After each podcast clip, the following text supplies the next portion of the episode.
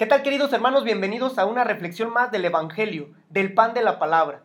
Alimentémonos constantemente de este manjar y así podremos caminar con seguridad durante toda nuestra vida. Evangelio Misionero en acción. El día de hoy, la liturgia de la palabra nos sugiere acercarnos al Evangelio de San Mateo. En esta ocasión, es el capítulo 15, versículos del 29 al 37. Escuchemos con atención. Jesús salió de allí y llegó a la orilla del lago de Galilea.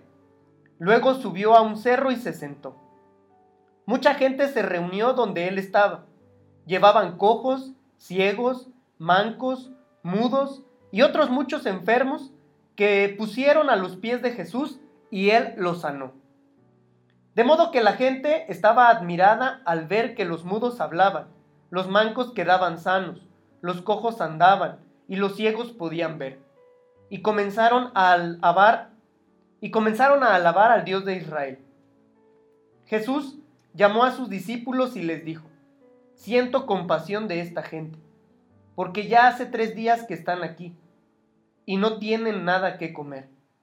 Quiero mandarlos sin comer a sus casas no quiero mandarlos sin comer a sus casas, porque pueden desmayarse por el camino. Sus discípulos le dijeron, pero ¿cómo podremos encontrar comida para tanta gente en un lugar como este, donde no vive nadie? Jesús les preguntó, ¿cuántos panes tienen ustedes? Siete y unos pocos pescaditos, contestaron ellos. Entonces mandó que la gente se sentara en el suelo tomó en sus manos los siete panes y los pescados, y habiendo dado gracias a Dios, los partió y los dio a sus discípulos, y ellos los repartieron entre la gente.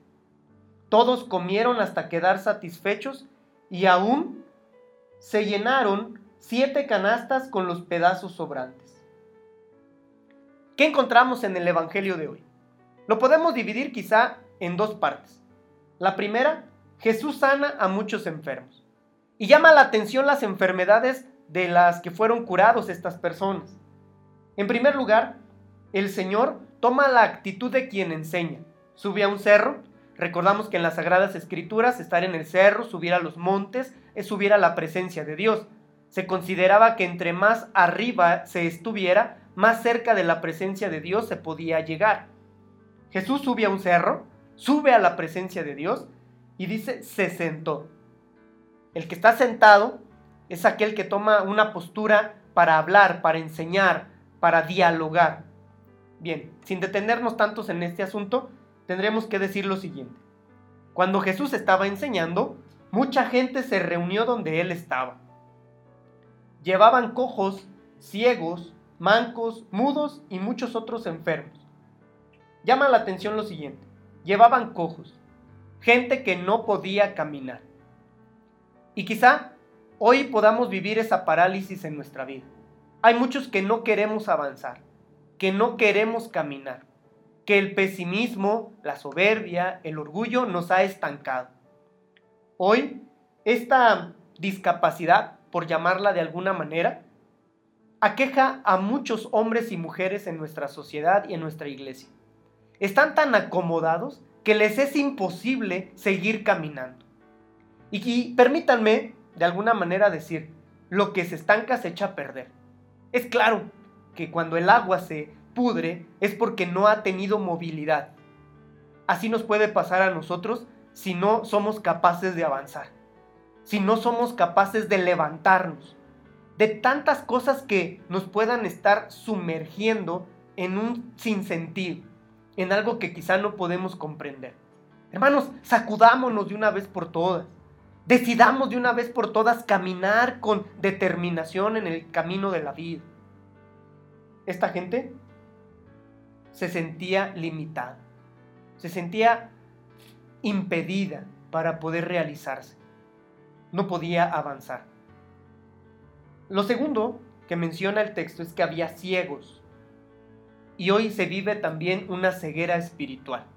Muchos no queremos ver la realidad. Somos tan indiferentes que no nos damos cuenta de que el mundo se está destruyendo. Existen miles y miles de abortos todos los días en el mundo. Existen muchos planes prácticamente que van en contra de la dignidad del ser humano, solamente por querer dominar. ¿Y qué sucede con los que somos cristianos? Aparentemente no pasa nada, o aparentemente todo está bien, y sin embargo no es así. Quizá hemos cegado nuestro corazón, hemos perdido la capacidad de visualizar las problemáticas porque estamos seguros, tranquilos, porque no nos puede preocupar más o peor, ¿verdad? Porque no queremos meternos en problemas. Algunos dicen eso. Es que yo no me quiero meter en problemas. Yo estoy bien con mi vida. No, tengamos mucho cuidado. No podemos ser ciegos ante la realidad que estamos viviendo. Se quiere destruir a la humanidad y no lo podemos permitir.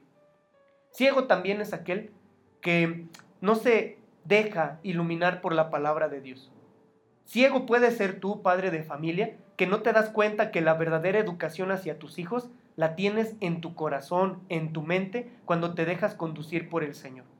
Ten cuidado, no sea que otros te quieran educar a tus hijos, o mejor dicho, que los quieran ideologizar, que sería lo peor, porque no sabemos qué estamos construyendo, qué estamos construyendo, perdón, en la mente de los más pequeños. Ciego, eres tú, esposo o esposa, que no te das cuenta de la necesidad que tiene tu cónyuge y que te reclama atención, que te reclama escucha, que te reclama que estés con él. Hay que tener mucho cuidado con eso. Otra de las enfermedades es que había mancos, faltos de manos para poder trabajar. Me llama mucho la atención porque la mano, estos instrumentos que tenemos para hacer el bien, estas personas no los tenían. Y hoy nos hace falta eso, gente que trabaje, gente trabajadora en la construcción de un mundo mejor. Hoy debemos extender nuestras manos, no solamente para pedirle a Dios el pan cotidiano, no solo eso, sino para ofrecer a los demás lo que nosotros podemos otorgarles. Eso es muy importante. Las manos trabajadoras para construir la paz y la justicia. Pidámosle a Dios que nos reconstruya, que nos reconstruya, perdón, las ganas de trabajar y de salir adelante. Las ganas de hacer el bien. Las ganas de fomentar la justicia. De evitar la corrupción a costa de todo. Pidámosle eso al Señor. Y por último, señala que había muchos otros enfermos. Que había mudos. Gente que no hablaba. Hoy a veces somos indiferentes, como decía hace un momento, y no, por no querernos meter en problemas, guardamos silencio. Un cristiano convencido de la palabra de Dios no puede guardar silencio, no puede permitirse callar. Si tú y yo hacemos una fuerte experiencia de Dios, no podemos permanecer mudos. Insisto, a veces nos abanderamos con ese pesimismo absurdo de decir, pues es que no me quiero meter en dificultades. Yo estoy bien aquí. No, hermanos. Hoy más que en otro tiempo debemos convertirnos en heraldos que anuncien el verdadero mensaje de salvación. No podemos quedarnos callados cuando muchos gobiernos quieren obstaculizar el desarrollo del ser humano. Cuando muchos prepotentes pretenden dominar el mundo. No, no podemos guardar silencio ante esa realidad nos urge, nos apremia alzar la voz, nos urge predicar con el testimonio, nos urge anunciar el reino de los cielos. Eso urge en la actualidad. Y lo podemos hacer tú y yo cuando obramos haciendo el bien. Convirtámonos en profetas, en anunciadores del Evangelio. Estos quedaron sanados y comenzaron a alabar al Dios de Israel.